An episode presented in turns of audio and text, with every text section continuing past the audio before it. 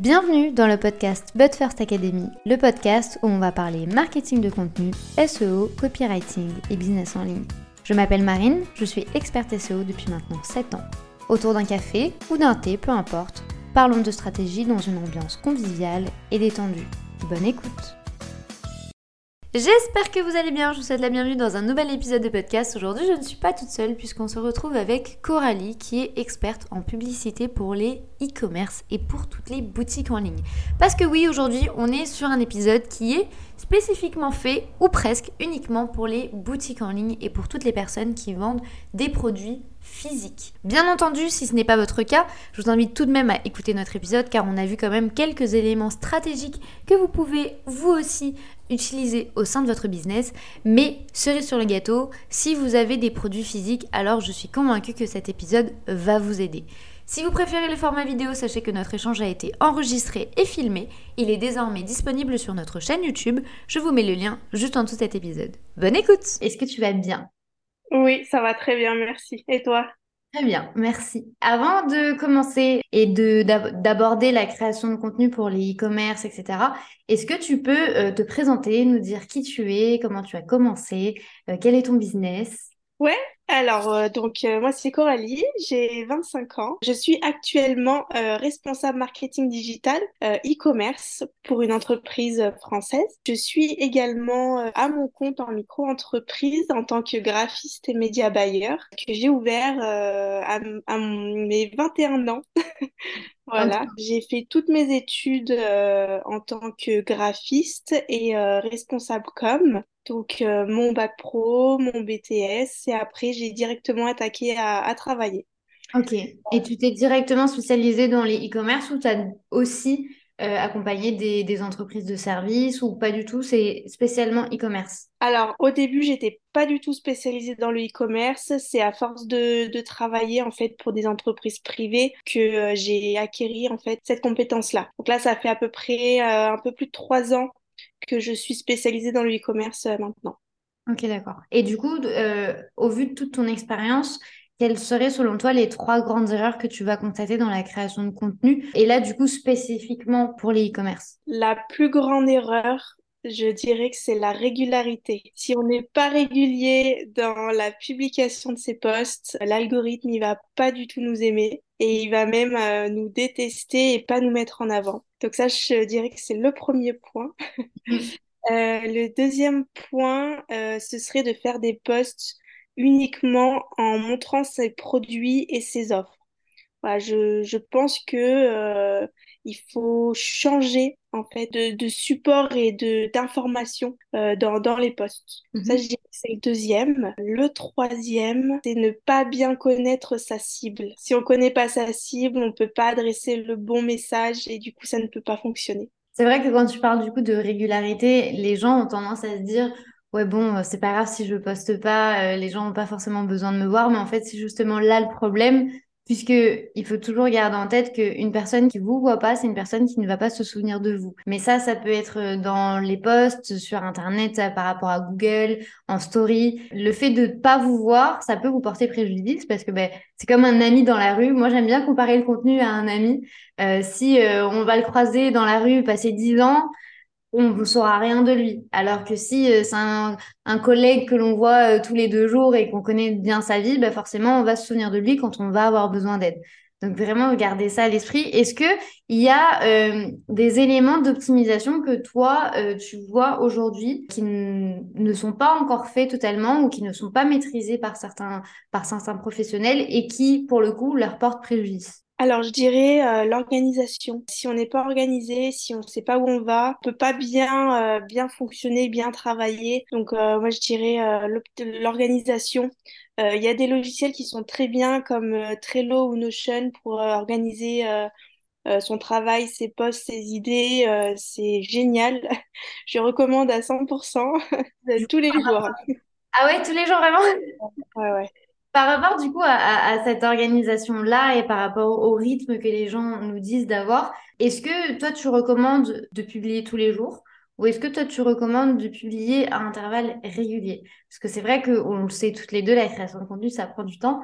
Et euh, notamment, en plus, quand on, a un e-commerce, etc., euh, on peut avoir beaucoup de catalogues et beaucoup de produits. Et du coup, se disperser et se dire, bah, tu sais quoi, je vais tous les prendre en photo et je vais tous les publier et après, tu vois? En gros, Instagram, ça devient une grille, euh, un catalogue numérique presque. Et après, il n'y a plus rien. Euh, est-ce que toi, tu recommandes quand même de publier, oui, tous les jours, mais différents contenus, ou de publier à un intervalle régulier, même si c'est nos produits, et euh, de le faire bah, assez bien organisé, je dirais, avec un bon calendrier, etc. Alors, moi, je pense que ça dépend surtout du réseau social où on publie. Déjà, c'est important. Il y a des algorithmes qui veulent qu'on publie tous les jours et d'autres pour qui c'est pas utile. Donc, par exemple, je pense à TikTok. Euh, je recommande de publier au moins une fois par jour, minimum. Je trouve que c'est très important pour la visibilité parce que euh, si on publie pas par jour, une fois par jour, l'algorithme, il nous aime pas et il nous met pas en avant. Donc voilà. Et sur les autres, je recommande à intervalles réguliers, euh, pas forcément tous les jours, mais voilà, toujours le même jour, la même heure, et toutes les semaines c'est comme ça, tous les mois c'est comme ça, et et là, l'algorithme va nous aimer. Du coup, ça, veut dire que du coup, euh, au fur et à mesure de publier, du coup, les personnes vont bien entendu récolter des informations et des données.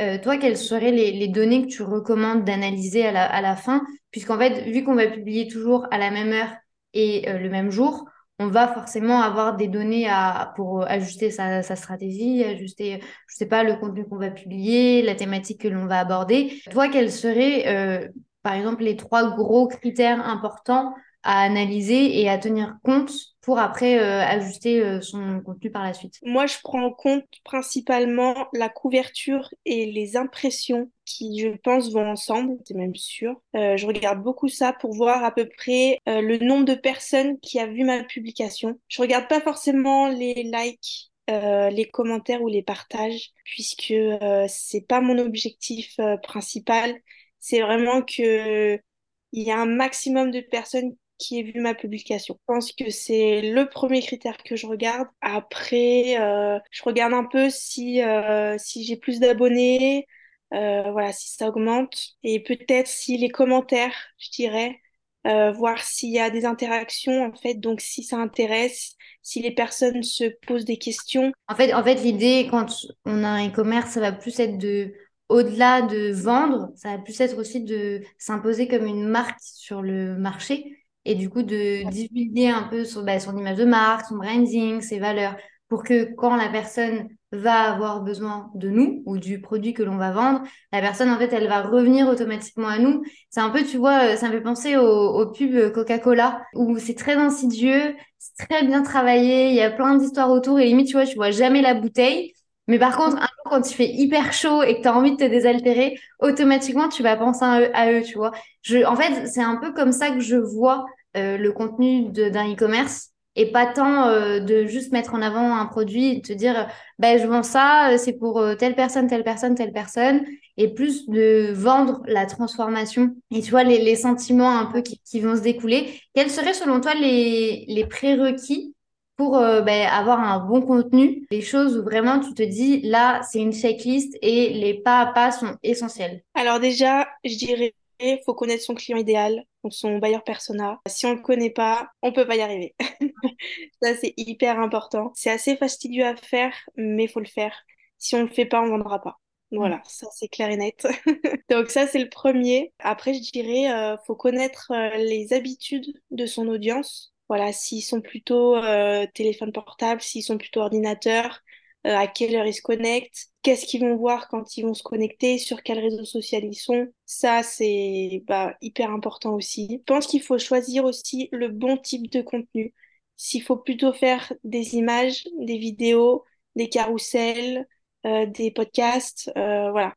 Quel genre de, le contenu est le plus consommé euh, par son client. Après, je dirais qu'il faut mettre en avant des informations essentielles de l'entreprise. Par exemple, s'il y a la livraison gratuite, euh, s'il y a un service client, comment il est accessible, disponible, euh, les politiques de retour, enfin voilà, tout ce qui est un peu plus général à Mhm. l'entreprise.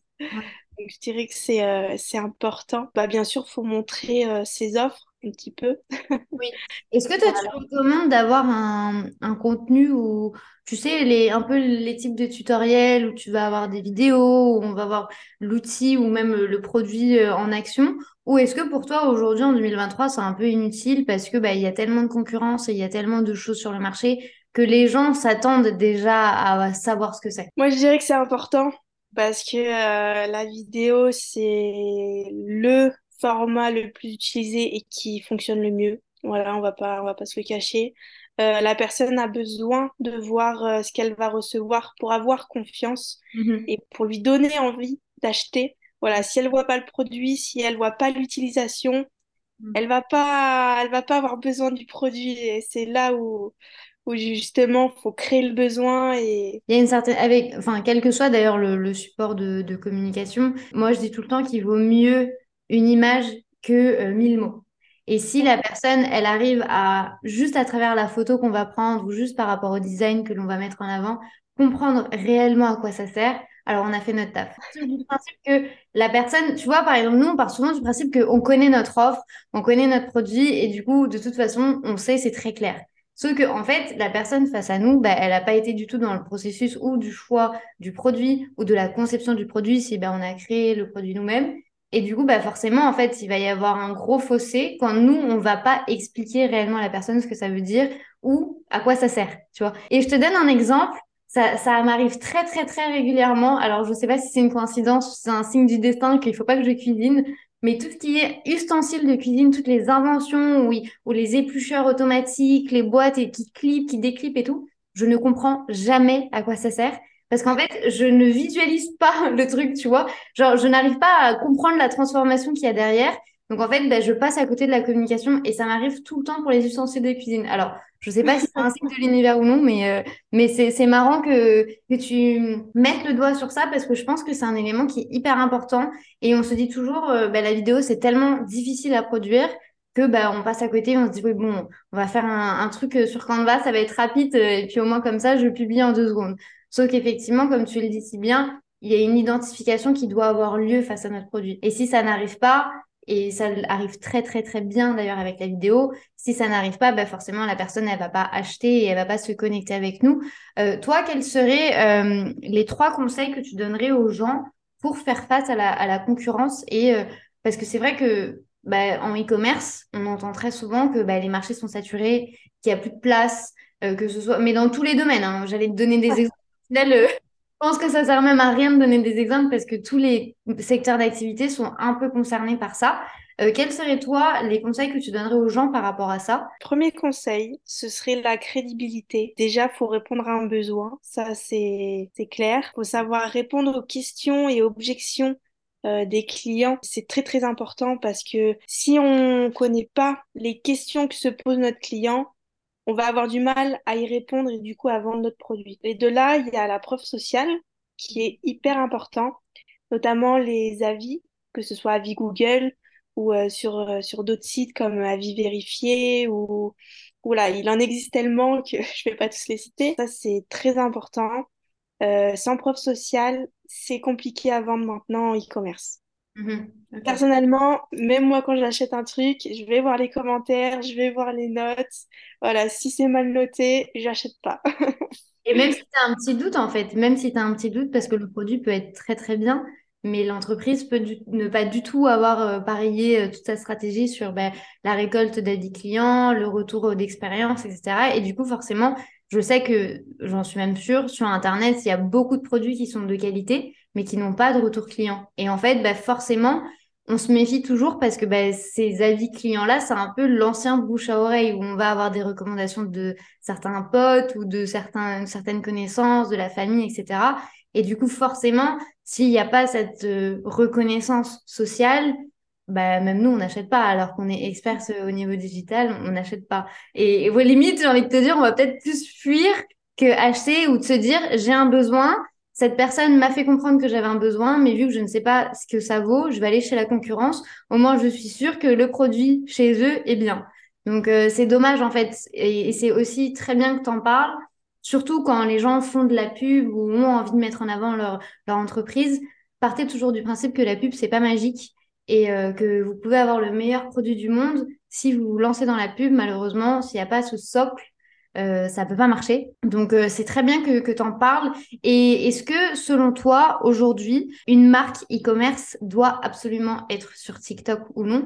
Je te pose cette question parce que c'est vrai que dernièrement, il y a une énorme tendance, mais je pense que tu as dû la voir aussi, où tu vois, c'est des influenceurs ou des gens un peu du milieu qui achètent des produits qu'ils ont vus sur TikTok et qui les testent. C'est un peu, tu sais, les produits phares de TikTok du moment. Est-ce que selon toi, euh, c'est bien déjà pour une marque d'être sur la plateforme Et est-ce que c'est même pas bien, mais juste genre obligatoire? Je dirais pas que c'est obligatoire, mais euh, on va pas se mentir, euh, TikTok aide beaucoup au démarrage d'une entreprise. Pour la vente, c'est l'algorithme met en avant des contenus atypiques, des contenus intéressants. Voilà, il n'y a pas besoin d'avoir beaucoup d'abonnés pour cartonner. Et mm. ça, c'est génial chose qu'il n'y avait pas avant, qui était un peu dommage. Voilà, on pouvait avoir un super produit, euh, mais vu que l'algorithme mettait pas en avant ce genre de contenu, et bah ça pouvait pas fonctionner. Donc c'est pas obligatoire d'être sur TikTok, mais c'est vivement recommandé. et, la pub sur TikTok, est-ce qu'elle est plus avantageuse que sur d'autres plateformes ou est-ce que ça se vaut dans l'ensemble ou est-ce que aujourd'hui c'est Imaginons, je me mets à la place d'une personne qui a un e-commerce, qui réfléchit à se lancer en pub. Euh, est-ce que c'est plus avantageux pour elle d'aller sur Instagram et sur Facebook parce que bah, Meta a bien ficelé son truc et du coup bah, on connaît un peu tous les rouages et c'est sûr que ça fonctionnera? Ou il vaut mieux euh, se pencher sur TikTok et de se dire que les budgets sont peut-être plus avantageux? Alors effectivement, euh, sur TikTok, il y a beaucoup moins d'annonceurs, donc beaucoup moins de pubs que sur Meta. Donc pour commencer, je recommande quand même Meta parce que c'est le premier, c'est celui qui fonctionne. Euh, voilà, on a les statistiques, euh, il n'y a aucun problème. maintenant, je conseille aussi d'aller sur TikTok et Pinterest. Je souligne parce que ça fonctionne très très bien Pinterest. Et TikTok, les budgets effectivement sont très avantageux puisqu'il y a, y a moins d'annonceurs. Donc, il y a moins de concurrence. Donc, euh, voilà. Là, tu parlais de, Pinterest, d'ailleurs, ça, ça m'interpelle parce que je trouve ça très intéressant. Et ça va c'est très en lien avec l'e-commerce et moi, c'est quelque chose que je recommande tout le temps.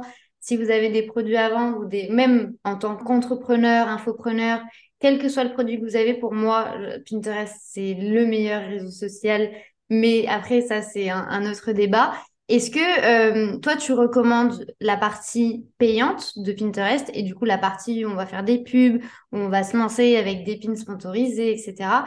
Ou est-ce que selon toi, l'approche organique suffit amplement? Je dirais qu'il faut un peu des deux. Euh, la partie, en fait, ils n'ont pas les mêmes, euh, les mêmes objectifs. la partie organique, c'est vraiment pour montrer en fait ce qu'on fait, nos services, nos produits et la partie payante, c'est vraiment pour attirer du trafic sur notre site. Voilà, donc je, dirais que c'est complémentaire et que ce serait bien de faire les deux. Et toi, aujourd'hui, du coup, comment tu aides les, les, entreprises à se développer à travers du contenu, à travers de la pub, à travers des investissements que l'on va faire euh, en tant qu'annonceur sur les réseaux? Euh, Comment toi tu fais? Si une personne veut être accompagnée par toi, quel est le processus? Dis-nous en plus un peu sur euh, bah, ton accompagnement aussi, parce que je pense que c'est important. Alors, donc moi, en tant que graphiste et média buyer, si on veut travailler avec moi, on va sur mon Instagram et on me contacte en message privé. En me voilà en, me, donnant le projet. Et, euh, et, après on va on va, on va s'appeler en fait pour euh, pour vraiment savoir le besoin le projet si je peux accompagner ou non puisque malheureusement des fois voilà il y a des facteurs qui font que je ne peux pas. Faut prendre en compte hein, quand même. C'est hyper important ce que tu es en train de dire parce que c'est vrai que plusieurs fois on se dit ah de toute façon j'ai contacté la personne et c'est sûr que je vais travailler avec elle Sauf qu'il y a un lien aussi qui doit être fait, surtout ben, par rapport au contenu, par rapport à la communication, par rapport aux pubs. Euh, c'est hyper important en fait de savoir si le projet il est aligné avec ce que l'on sait faire et surtout avec ce que l'on a envie de faire. Tu vois, c'est pas juste d'accepter tout le monde et dire bah oui, je vais accompagner tout le monde. Il y a, et c'est très bien que tu le dises, il y a une sélection à faire, mais de toute façon, euh, je vous mets tous les liens juste en dessous de cet épisode de podcast, comme ça, vous pourrez directement aller parler avec Coralie, elle vous dira si elle est à même de vous accompagner. Merci beaucoup, en tout cas pour ton temps, pour ta disponibilité, pour tous tes conseils, et je te dis à très vite. Merci. Si cet épisode de podcast vous a plu, n'hésitez pas à le partager, à vous abonner ou à laisser une note, quelle que soit votre plateforme d'écoute. Je vous souhaite une très bonne journée ou une très bonne soirée en fonction du moment où vous écoutez cet épisode. À très vite